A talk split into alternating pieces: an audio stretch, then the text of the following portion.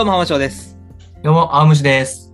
はい、本日もアウトプットしていこうと思います。本日は青虫くんと一緒にですね、アウトプットしていこうと思うんですが、えーまあ、青虫くん、まあ、ちょっと一応紹介しておきますと、えっと、僕の動画の中でモデルでよく出てきてくれたりとか、いろいろアドバイスくれたりとか、いろいろ手伝ってくれてて、過去には、あの、資産、うん、なんだっけ、うん資産形成かなんかそうですね。動画でね、出て話してくれたりもしているんですけど、えーの、えー、アムシ君と今日は話していくんですが、何を話すかというと、えっ、と、僕のチャンネルがですね、もうそろそろ、まあ、2年になってくるんですが、で、この間ですね、まあ、その2年になってくるっていうこともあって、ちょっとこの上を見てもらったらわかるんですけど、チャンネル名をですね、こっちの僕の方の、えー後ろにある理学療法士の教養チャンネルっていう風なチャンネルに今回ちょっと新規一点ということで変えまして、で、青虫くんの方に、えーアウトプット先生っていう前のね、えー名前で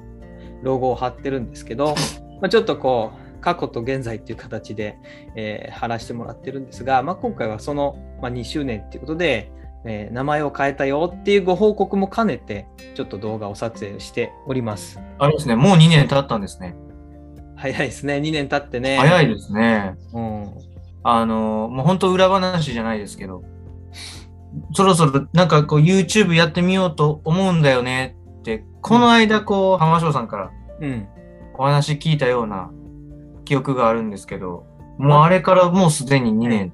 うん、ちょうどあの今のほらコロナがはえっとうん。流行りだした頃にねなかなかこう外出れない、えーどうしようみたいな時期で喋る場所がないっていうので、えーこういう形で始めたのが確かきっかけやったなと思うんですけど、ね、毎週出して続けていくのが結構僕自身はね楽しくて、うん、楽しくて2年があっという間に過ぎてきたなっていう感じなんですけどね。確かに楽しそうでしたもんね。うん、まあそれもまた後でちょっとその過去を振り返ってね一緒に動画を見ながら過去を振り返っていこうかなと思うんですけどこのチャンネル名はえ今回はやっぱりアウトプット先生っていう名前が結構僕愛着あるんですよ。この T シャツも作ってもらったりして。わざわざ。もう一枚あるんですけど結構愛着あるんですよ。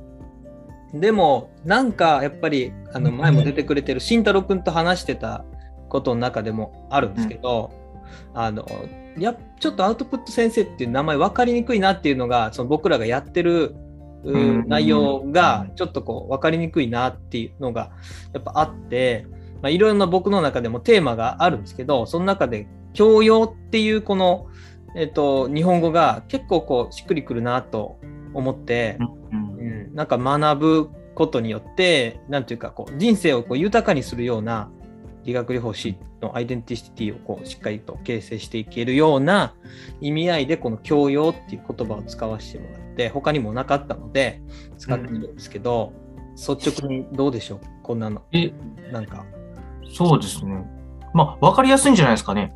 何のチャンネルかっていうのが、まあ、今まではまあ、アウトプット先生っていうのは、まあ、言うたらば僕らはすごい、もうそれで最初から来てるんで、あのーそこまで、なんか違和感は感じてなかったんですけど、まあ確かにこう、初めて見るっていう人からすると、何をアウトプットしている先生なんだろうっていう、まあ、違和感がおそらくあると思うんで、まあ、あの、動画を見て初めて、あ、理学療法士なんだってそういそうよね。ところになると思うので、だったら最初から理学療法士ですよと、共有、教養チャンネルですよっていうところでこう、あの、出してもらえた方が、まあ、は新規の人とかは結構こう分かりやすいのかなと思いますけどね。で、やっぱ一番ミソなのはこの、あの、下にちょっと小さくアウトプットっていうのはやっぱいいですよね。あの未練。そこがやっぱいいですよね。うん。未練が残ってる。まあ、ごまあ、これは、まあ、未練なんですけど、こっちの顔もね、そのまま使ってるんで、これもまたね、なんかこう、うん。絵変えたいなとは思うんですけど、うん、まあ、それは、まあ、おいおいね、やっていこうと思います。で、まあ、一応、その、ポッドキャストの方でも、理学療法士の教養ラジオっていう形で、YouTube の音源をほほぼほぼそのまま流してたりするんで、えーね、そちらも大体概要欄に貼ってますので、ぜひそちらも見ていただけたらと思います。ということで、えー今回は、まあ、チャンネル名も変えたことだし、ちょうど2年経ったということで、えー過去の動画を振り返って、ちょっとあんなことあったな、こんな感じだったなっていうこの2年間をですね、えー一緒に、青虫くんと一緒に見ていこうかなと思います。よろしくお願いします。お願いします。いや、でも本当に YouTube 始めて2年経って、まださいコロナうん。がね、ねちょっとこう、2年って結構な年数だと思うんですけど、そうですね。なんかもう2年経ったらそんなにこんな状況になってないかなと思ってたんですけどね。なんか、ですよね。ついてるかなぐらいにね。まあ1年ぐらいで収まるだろうっていう、うんちょっ。としたこう、見立てはあったんですけどね。楽観的な見立てやったとう。いうんとこですね。なんかやっぱり予想がつかないですよね。このうん感染症そのうですよね。うんことに関しては。ねまあ、今からいろんなことうん起こってくる可能性があるっていうのはやっぱ頭に入れとかないかんですよね。そうですね。さてさて、ちょっと今まだ午前中なんですけど、えっとじゃあ、飲み物を持ってきたんで、それ何ですか？これあの、翼が生える飲み物ですね。あ、レッドブルか。はい。僕のはあの、日田天領水という水です。おお。乾杯です。乾杯。はい。さてさて、見ていこうと思うんですけど、今のこれチャンネルのホームのとこなんですけどね、ちょっとこうチャンネルアートも新しくして、うん。おしゃれになりましたね。うん、ちょっとね、なんかこう、おしゃあの、なんとかっていうアプリで、なんだっけ？忘れた。なんとかっていうアプリで作って、うん。まあ、それも載せます、また。チャンネル登録者は469人、うんちょっとずつちょっとずつ見てくれる人が増えてるってありがたいことですね。そんなにね、爆上がりはしないですけどね。今ね、動画は200本出してて、今こう見て、見た感じの、こんな感じで、こう、いろいろやったなっていうのをこうやって見る懐かしいですね。ねえ。ほんまいろいろやったね。この慎太郎ここにも出てますね。作詞家として慎太郎が出てくれてるやつがあるね。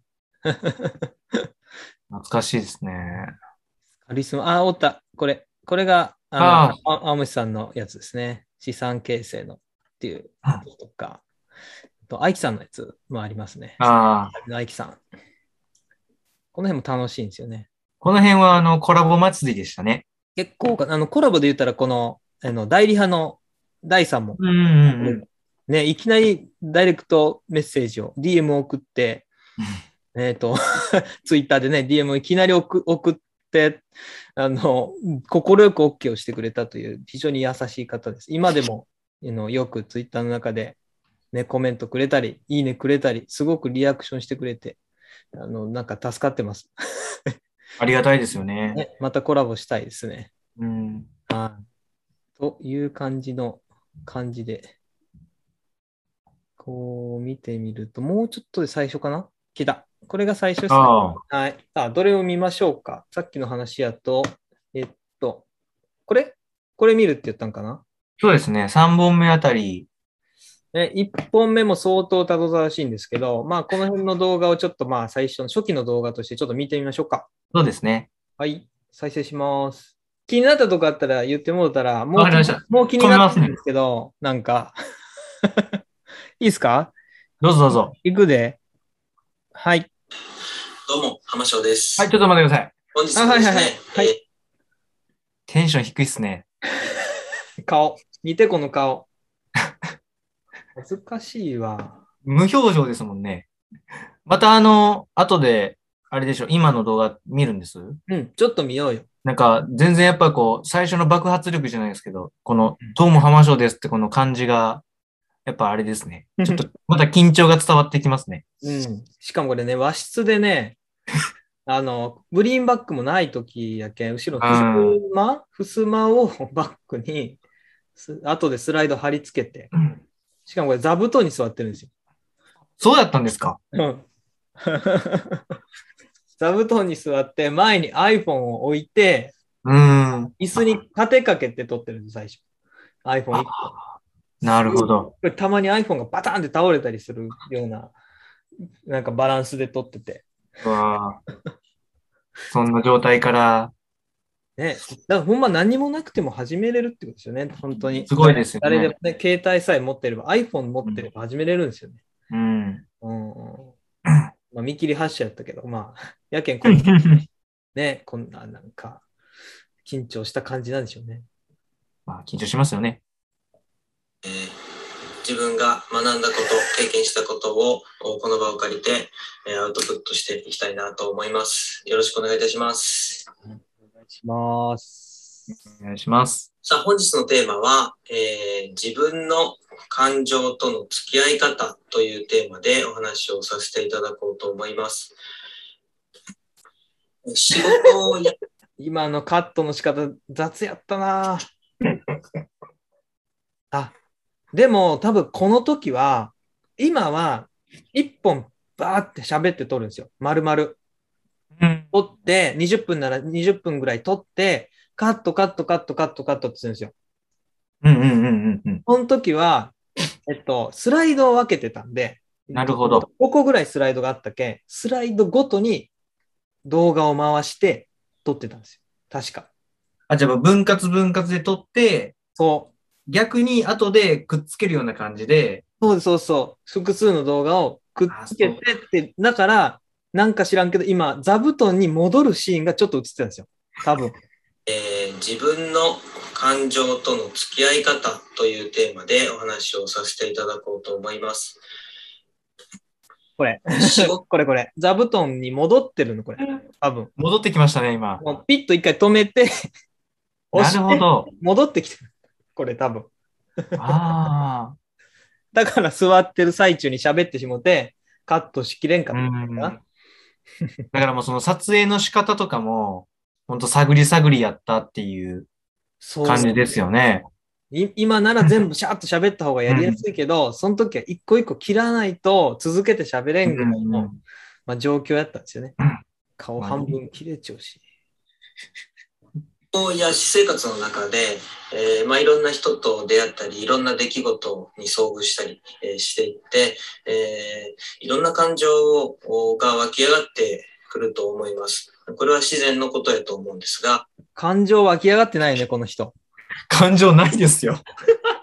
感情湧き上がってないね。感情湧き上がってくると思うんですけどって言いながら無表情ですからね。相当緊張してるんでしょうね。やっぱり。緊張してるんやね、これ。でも、でも確かに、あのー僕も、もう本当に片手間というか、でも本当に、あのーそこまでしっかりはやってないんですけど、まあ YouTube、まあな何本か動画撮ってるのでわかるんですけど、ひ面と向かって人に喋るよりも、うん。携帯のカメラを見ながら喋る方が確かに緊張しますよね。うん。恥ずかしいよね、なんか。うんうんうん。最初、なんかこう、声張れないですよね。うん、晴れない。なんか、恥ずかしくて。うんやけんこんな感じ長やないかな。で、まあ、向こうからこう何か返ってくるわけでもないから、そうなんよ。レスポンス感情を出しづらいですもんね。こう感情の話してますけど。うん感情の話してるのに、どうやって付き合ってんのかな、この人っていう感じの 顔で。ねえ、何をレクチャーしてるんやろうと思うけど。完全にやっぱり慣れてないですよね。ね、えーそうねポ。ジティブな感情もあるとは思うんですが、逆に、えー怒りのようなネガティブな感情が湧き上がってきたときに、えーそれがもう非常にストレスになって、どうにもこうにもいられなくなったりとかですね、えーそれえーがきっかけで言いたくもないことをお誰かに言ってしまったり、でそういったあの感情とどういうふうに、えー付き合っていくのか、折り合いをつけていくのかっていうところを今日お話ししたいなと思います。はい。で、これまでこんな感じでしたね、うん。最初。うん。やっぱこう、普通にスライド作って流すっていううん。形式、あの、セミナーとかと一緒で、後でこうスライドの、えっと、スクショしたスライドを後でこう、全部貼り、順番に貼り付けていくような手法でね、やってましたね。でしたね。あとあれですね。あの、また後で今の動画見ると思うんですけど、うん。話す速度すごい変わりましたよね。多分ね、結構早い段階でちょっと意識し始めて、うん。速度、喋る速度。なんか、喋ってる時は早く喋ってるつもりなんやけど、聞くとそうでもうん、うん。ないんですよね。なんかすごいゆっくりだなっていう、うん。ちょっとした印象があって。うん。そうですね。まあ緊張してるし、そういう、やっぱこう、対面で話すときってあんなに YouTuber みたいに早口で喋らないじゃないですか。うん、うん、うん。なんかスライド見ながら、こう、ま、表情、みんなの表情を見ながら、リアクションとか見ながら、こう話して、話す、こう、抑揚つけたりとかするじゃないですか。うん。けどまあ、YouTube の場合はそれがないから、だからこう、早口でまくし立てるようにっていうのがどういう理由でいいのかちょっと、あのね、検索したら出てくるかもしれないけど、YouTuber の人ってこう、まくし立てるように喋って、いらんとここうカットしてみたいなのが結構やったりするじゃないですか。確かに。うん。あの方がいいのかもしれないけど、うん。なんだろうね、動画にこう、釘付けにさせるためなんやろ。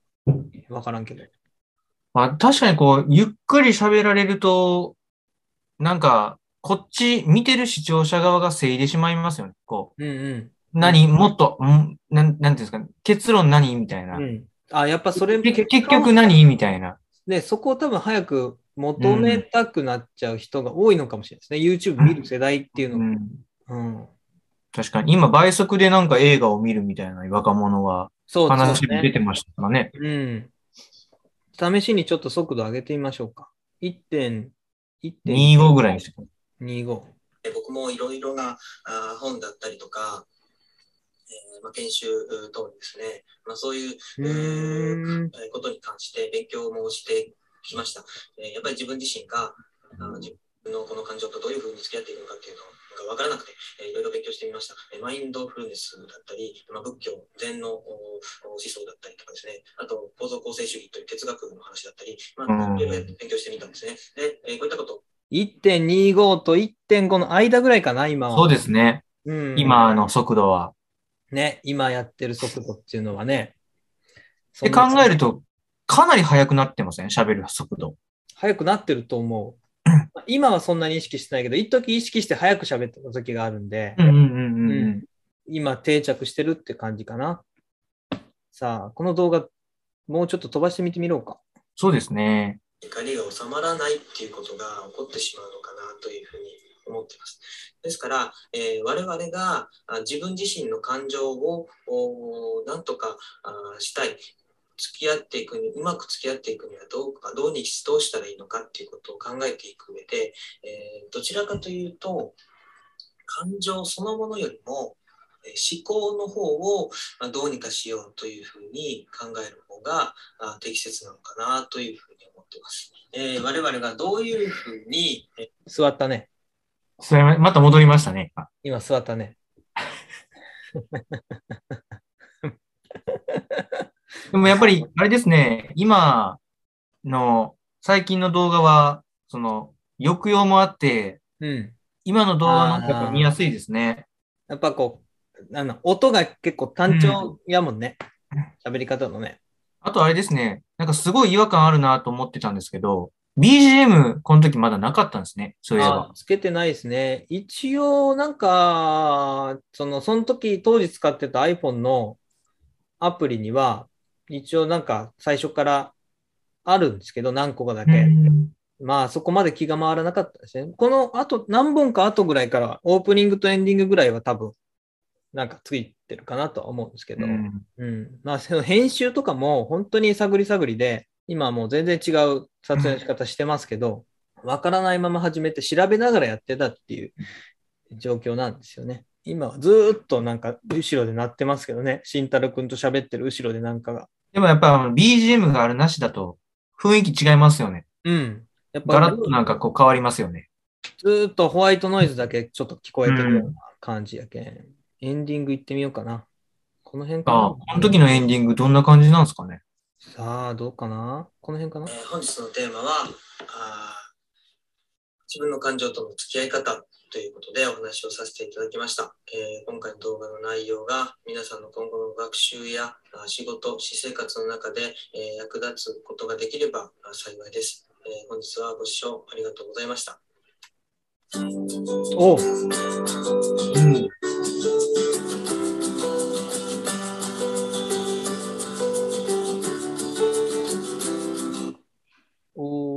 最後はなんか鳴ってたんですね。うん。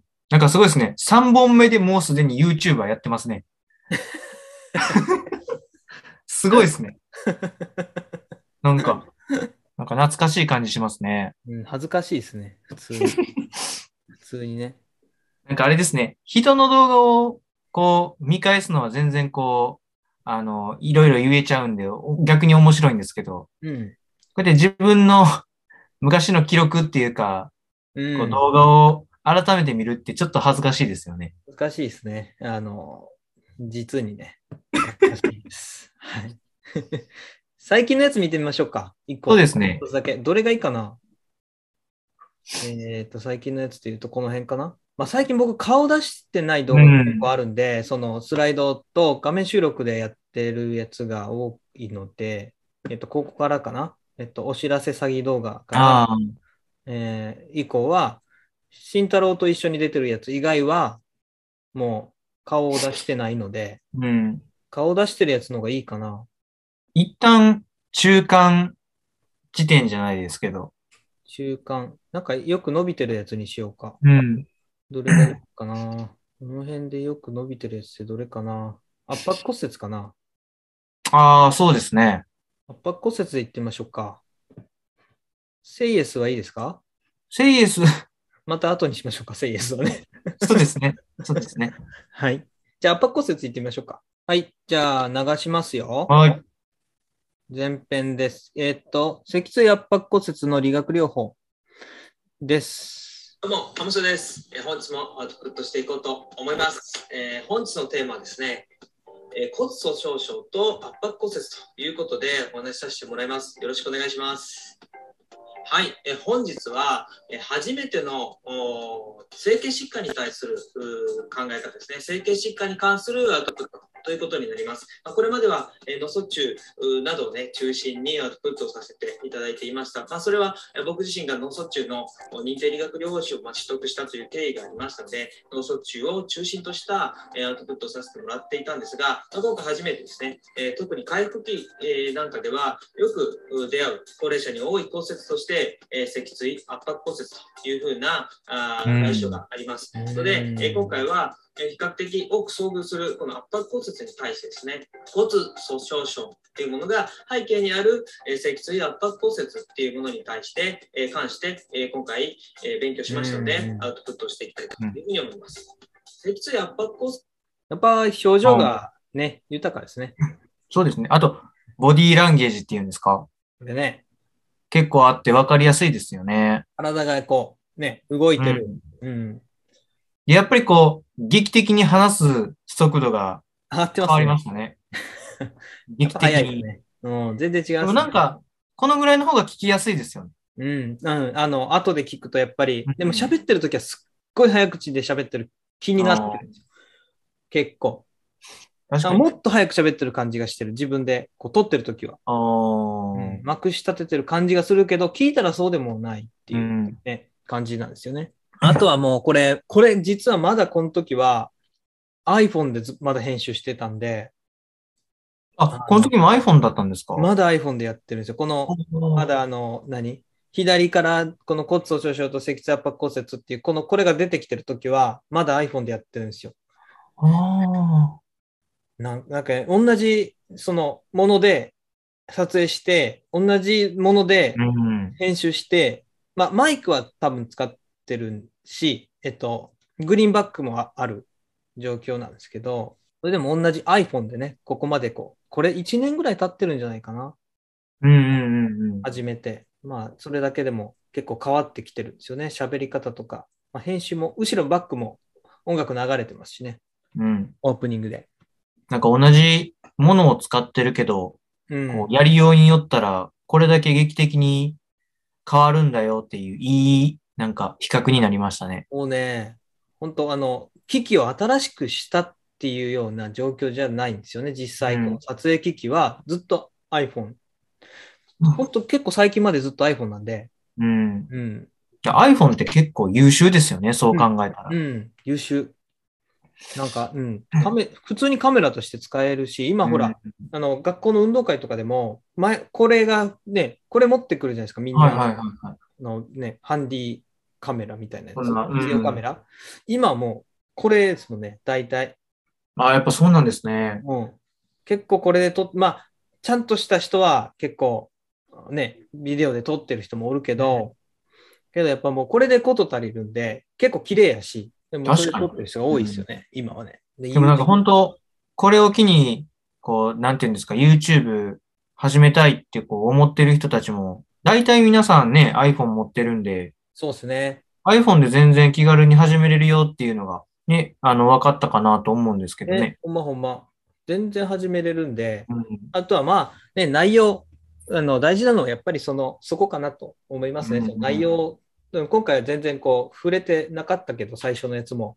やっぱりどういう内容をね、どういうふうに表現して出していくかっていうコンテンツの作成っていうのが、ほんまはね、大事なところやと思うし、僕自身最近結構思うところがあって、撮影の仕方変えたりしてたりもするので、まあ試行錯誤しながらですね。いまあ YouTube はほら、何、試行錯誤をして、トライアンドエラーはもう自由なので、別にね、誰もまあ損しないと言ったらあれかもしれないですけど、まあ、自分の自由でトライアンドエラーできますんでね、うんうん。まあなんか変な広告みたいになりましたけど、あのぜひね、見たい方も気軽に始めれますので、そうですね。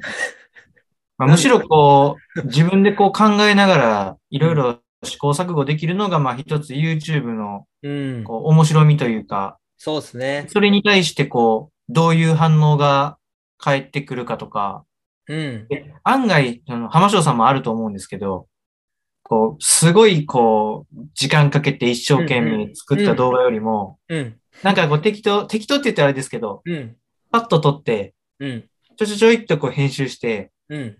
ほいっとこう、何気なく投稿したような動画が、案外、いつもよりバーンとこう、うん伸びたりとか、あるある。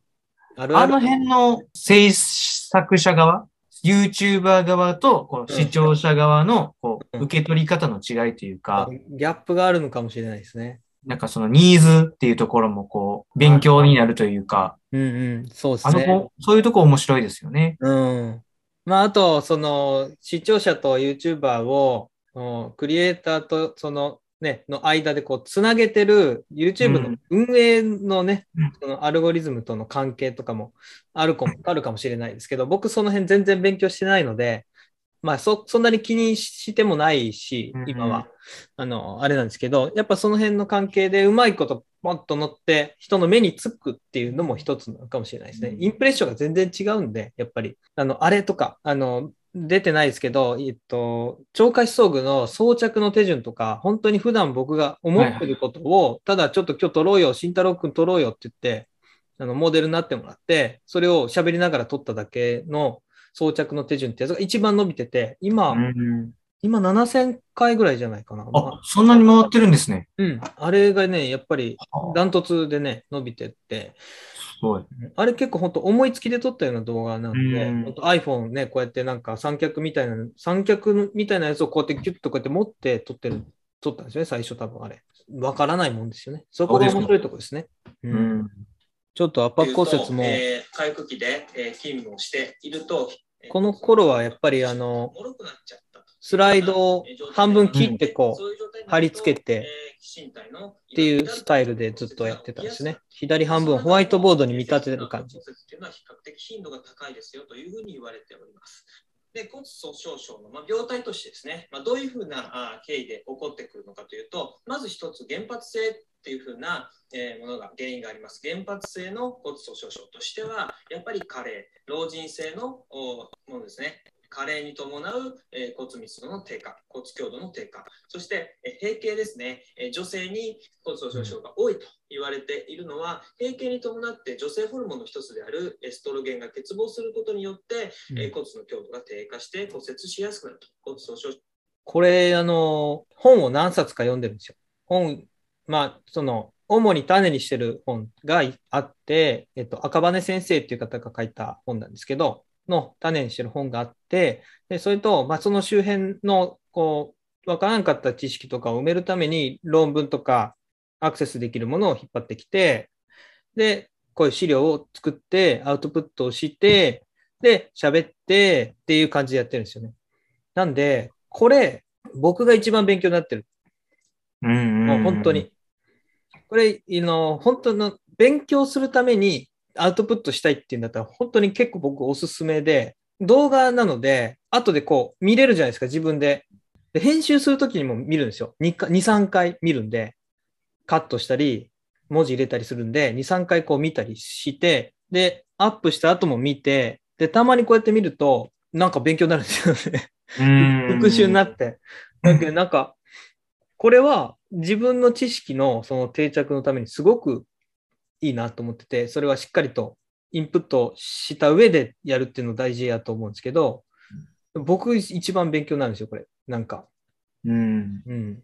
そうですよね。まあ YouTube に限らずやっぱりこう、インプットする時点で、もう鼻からそのインプットしたものを自分の中でこう、まとめて、それを最終アウトプットするっていうその目標があるからこそこう、インプットの質もそうなんですよ。変わってきますよね。めっちゃいいこと言ったね。そう、そういうことなんやと思いますよ。うん、全然。まあ、インプットして、まあ、しっかりこう、アウトプットして、で、ただ、インプット、アウトプットだけじゃなくて、今、浜翔さんもおっしゃられてましたけど、その間、編集の過程で、うん。何回もこう、復習するじゃないですか。うん。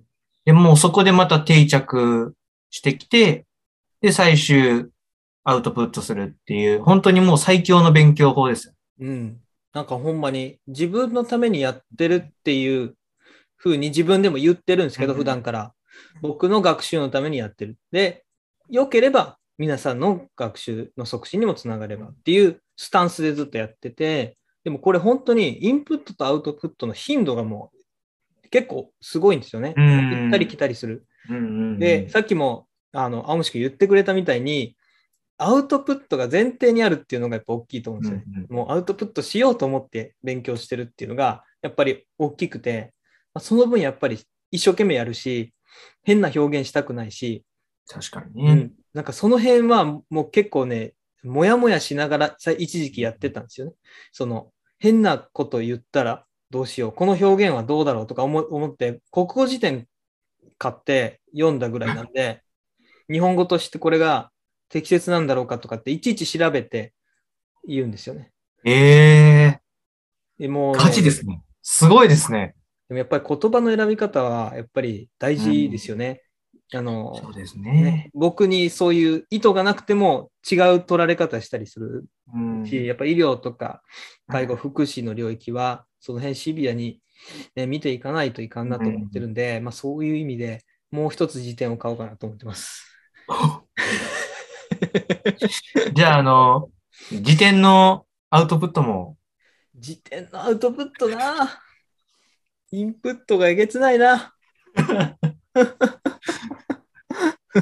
ちょごめんなさい、ね。大変ですよね。でうん一回だから、その、一冊だけじゃなくて、こう、何冊か、こう、読み込んで、で、すり合わせて、アウトプットするってことですもんね。うん。だから、一本の動画、この動画が20分ぐらいですか？そう、20分ですね。20分。この20分のこの動画を作るのに本当に何週間とかってかけるわけですもんね。この。本を読むところから始めると。だから結構すごいですよね。そう考えたら。うん。楽しくないとやってられないですね、これはね。うんうん、好きじゃないとできないと思うんですけど。まあでも、これをもうしこ2年続けてるわけですもんね。そう、でもた多分ね、い一時そういうのが減った時期があったんで、インプットが。うんうん、なかなか厳しくて減った時期があったから、最近ちょっとまたインプットの量が増え、増やしてる、意図的に増やしてるんですけど、やっぱりね、その辺は、うん、しっかりしないと続けていくんだったら、更新頻度も減らしているので、うんまあその辺は僕の自由だから。ね、更新頻度のひ伸ばしたいけど、伸ばすとインプットの質がやっぱり落ちちゃうって言うんだったら、もう僕はもう自分のためには頻度減らしてでもちゃんとインプットした方がいいかなと思って、今はね、そういう感じでやってるんですよね。もうでもこれ、圧迫骨折は見ます？最新の動画いきますか？あ、行こうか。顔出しスライドのところから、今顔出ししてないじゃないですか。してない。うん。最近のやつで言うと、えっ、と、これかな最近よくちょっと再生されてるのは、基本的共同運動パターンと連合反応。ブルーンストロームさんのん。回ですかね。これで言ってみましょうか。白い竜巻でしたっけ？そう。白い竜巻か三角筋でもいいけど。ブロンストロームさん。そのさん僕結構好きなんですけどね。あんまり伸びてこないですね。ここなんですよね。YouTube の難しいところ。あと、そしたら、まあ、三角筋でいきましょうか。はじめに、初めてこれあうん画面収録でいった。どうも、浜翔です。本日もアウトプットしていこうと思います。えー本日のテーマはですね、三角筋は必要、うん不要、えー三角筋の使いどころというテーマでアウトプットさせていただきます。よろしくお願いします。えー三角筋は善か悪かというふうなスライドを一番最初に、えーご提示したいんですけども、まあ、これは当たり前の話かもしれないですし、えーこういった問い自体、えー意味のないものかもしれないですが、結論から言えば、当たり前ですが善でも悪でもないということが言えると思います。えー三角筋を使用すべき場合と、えーそうでない場合がありますので、えーそれらを明確に分けることが困難なことも多いので、利点や欠点を理解した上で使用を検討していく必要があります。えー今回は三角筋のまあ利点や欠点を明らかにした上で、まあ、どのような工夫をしたりしていったらいいのかということをあアウトプットさせていただきます。うんえー三角筋のはい。こんな感じですね。最近はもう、こんな感じで。本当にガラッとかまた変わりましたね。いやちょっと僕の意図としては、皆さんにお知らせがありますの動画の中でも、まあ喋ってるんですけど、声だけでも聞けたらいいなっていうのは一つあったんですよ。この時にポッドキャストが頭の中にあったので、声だけでもこう聞けるっていうのもありやなと。ただまあ僕自身が顔出してずっと撮影できる環境じゃなくなっちゃうかもしれないっていうのもあったので、まあ事情もあって、うんでまあこういうやり方でね、やっていってたら、まあ後々も対応できるかな、続けていけるかなっていうので始めたのがこの形で、まあ実際聞いてみてどうかな、うんどうですか？なんか、浜翔さんが実際に出て、こう喋ってる動画も確かにこう、ボディーライン、身振り手振りで分かりやすかったんですけど、とこの形態になってから、なんか、より分かりやすくなったというか、こう内容が入ってきやすくなったというか、ああ、内容がね。うん、うん。で、あとは、その、結構、なんていうんですかね、こういう勉強系のうん。YouTube とか動画って、正直、10分、20分の尺を、うん。こう見続けるって、一般的な社会人の人とかって難しいと思うんですよね。まあね。なんか、勉強する時間を本当取れる、取るって決めてる人からするとそこまで、あの、大変なことではないかもしれないんですけど、うん。仕事終わって家帰ってきて、なんか動画あるから見ようっていうので、10分、20分時間割くって結構大変だと思うんで、うん。見たらこう文字もあるので結構わかりやすいんですけど、うん。それこそその、まあラジオ感覚で聞くっていうだけでも、こう内容が入ってきやすいので、うん。なんかよりわかりやすくなったというか、こう洗練されたというか、ああ、ありがとうございます。あとはその画面見ててもこう、イラストがちょっとこう入ったりとか、あこう色、色、色のこう強調具合とかがあ。ある。と、はいはい。なんか飽きずに見られますよね。うんうんうん。なんかガラッとまた変わったかなっていうような印象は。まあしばらくちょっとこれでやってみようかなと。うん。まあ思ってるんですけど、まあ、なぜ、準備があんまりいらないんで、その、機材のね、ああ、そう。まあまあめんどくさかったから、うん。確かに、あの、一回僕もコラボで動画撮らせてもらった時とかも、うん。あの、実際にこう、浜翔さんが、こう、動画撮影する、こう、機材とかの準備をしてるところをこう、拝見させてもらったんですけど、グリーンバックっていう、白の背景う、ん。緑色の垂れ幕みたいな。うん。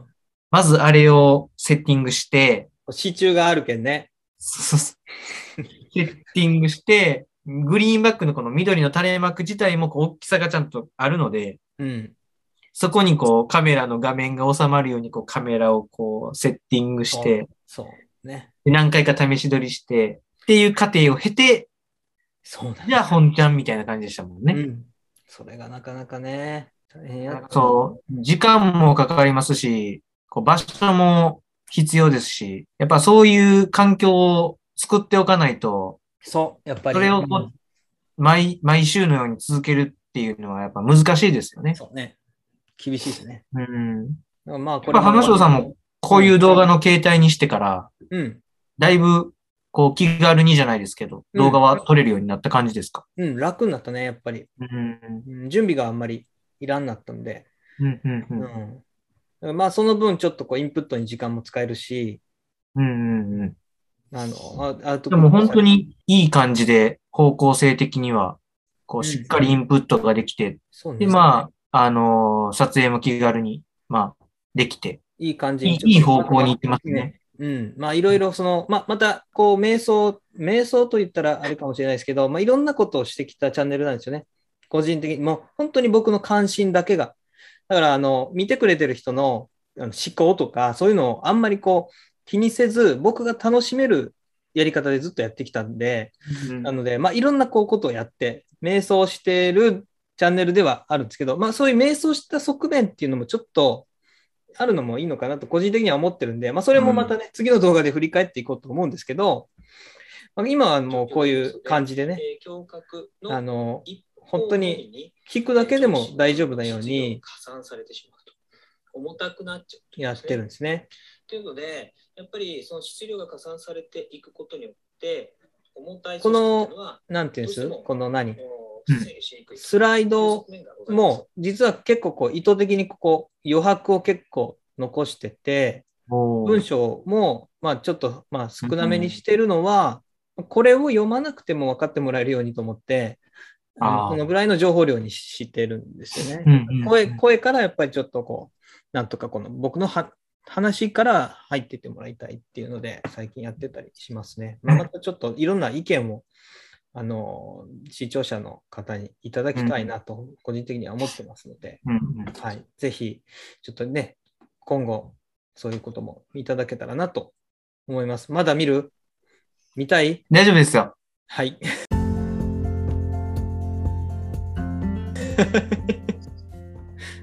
はい。でも、あれですね、大きく3回変わりましたよね。そうね。うん。真面目なやつはね。うん。うん。真面目なやつは。真面目なやつは。あやっぱりこの、いろいろこう試行錯誤しながらやっていって、で、今が正解かどうかはもちろんわからないし、これからも変わっていくと思うんですけど、ただ僕のスタンスとしては、まず自分の学びになるということが大前提。うん。で、まあそ、そうならないものっていうのは僕は作りたくないというか、楽しめないので、基本楽しんで継続できるっていうスタンスで、やっぱり続けていきたいという感じでね、やっていってるので、もうそこはやっぱり続けていきたいなと思いますね。まあ、そこにやっぱり、あの、それを見てくれてるっていう、その、そんなにね、他の YouTuber の人と比べて、登録者自体多くないけど、そこを見てくれてるっていう、僕の関心に沿ったことしかやってないのに、見てくれてる人が少数でもいるってことに感謝をしながら続けていきたいなと思います。今回はちょっとこんな感じで、えー結構長くなっちゃいましたけど、えー過去の動画をね、えー見ながら、このチャンネルの変遷をおちょっとこう見てきました。え2周年ということで、え僕がね、どういう思考でこうやってきたかっていうのをちょっと見ていただけたらいいなと思ったのと、まあ、今後も応援していただきたいという思いを込めてね、撮影させてもらいました。ちょっと尺が長くなっちゃいましたけど、で、また今後のチャンネル運営とですね、そういったところに関してのご意見ご要望、まあ、いろんな批判的な意見があってもいいと思います。でそういったことをぜひコメントや、あるいはまたオープンチャットを作成しておりますので、えー LINE のオープンチャットを使って作成しておりますので、えーそちらの方、ぜひですね、活用していただいて、そこでいろいろとご質問とか投げていただけたらいつでもお答えしますので、えーそちらもぜひ活用していただけたらと思います。はい。本日は、えー真面目にやってきたコンテンツをちょっと見てきました。ということで、次回はですね、ちょっとこう、瞑想してるタイプのやつをちょっと見返してみようかなと思いますので、はい。そちらもぜひお楽しみにということで、本日はこれで以上になります。ありがとうございます。ありがとうございます。